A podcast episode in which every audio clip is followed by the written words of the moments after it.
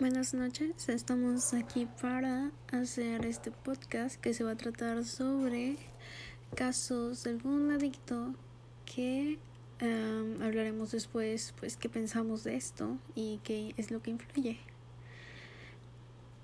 Ok, este caso es de alguien llamado Mika. Empieza así. Pasé ocho años consumiendo cristal y heroína.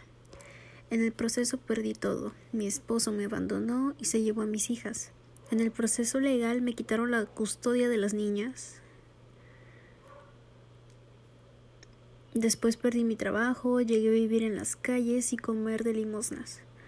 Pero gracias a Dios llegué a una casa de vida. Pasé tres años internada, aunque ya no tenía la obsesión, me daba miedo salir, hasta que finalmente me atreví y volví al mundo. Hoy estoy cumpliendo 12 años limpia. Me volví a casar. Tengo un niño y una niña. He vuelto a ver a mis hijas y la vida es buena conmigo. A veces olvido el infierno en el que viví. Eh, de dónde saco fuerzas para enfrentar los problemas cotidianos y no caer de nuevo.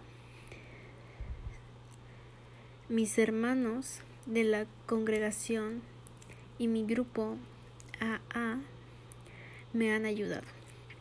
Bueno, esto fue un pequeño relato. Aquí pues básicamente la muchacha, bueno la señora porque ya tenía hijos, eh, nos explica que ella consumía heroína y cristal ella lo hacía pues constantemente y era una persona grande, eso quiere decir que no fue como que influencia de un amigo, o tal vez sí, eh, hay muchas personas que son ¿cómo se dice? susceptibles a consumir esto por influencia de otra persona.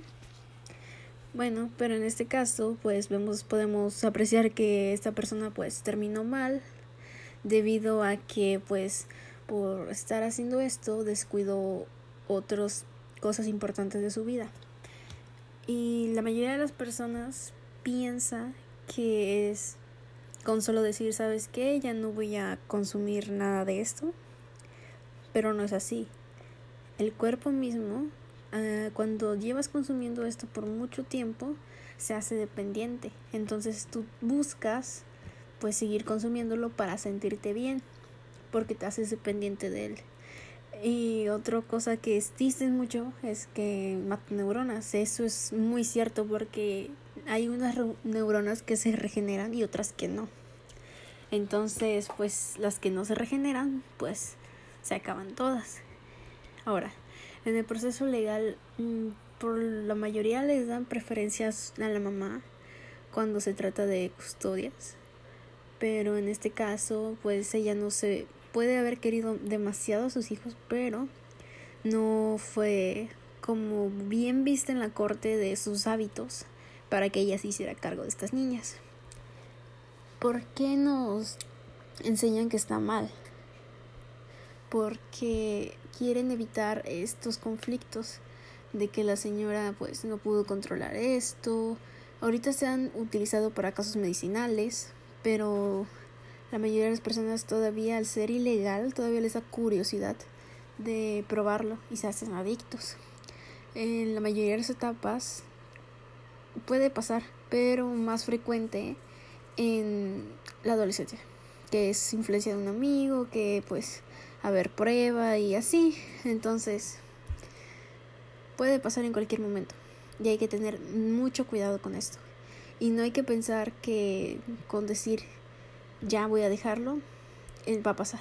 Pasa lo mismo con los alimentos, por ejemplo, si tú quieres dejar las chucherías o los dulces, eh, también vas a generar una resiliencia que es después de que dejes de consumir esto, la vas a sentir, entonces no es tan fácil como se oye. Gracias por escuchar este pequeño relato y espero volverlos a ver en la próxima podcast. Gracias.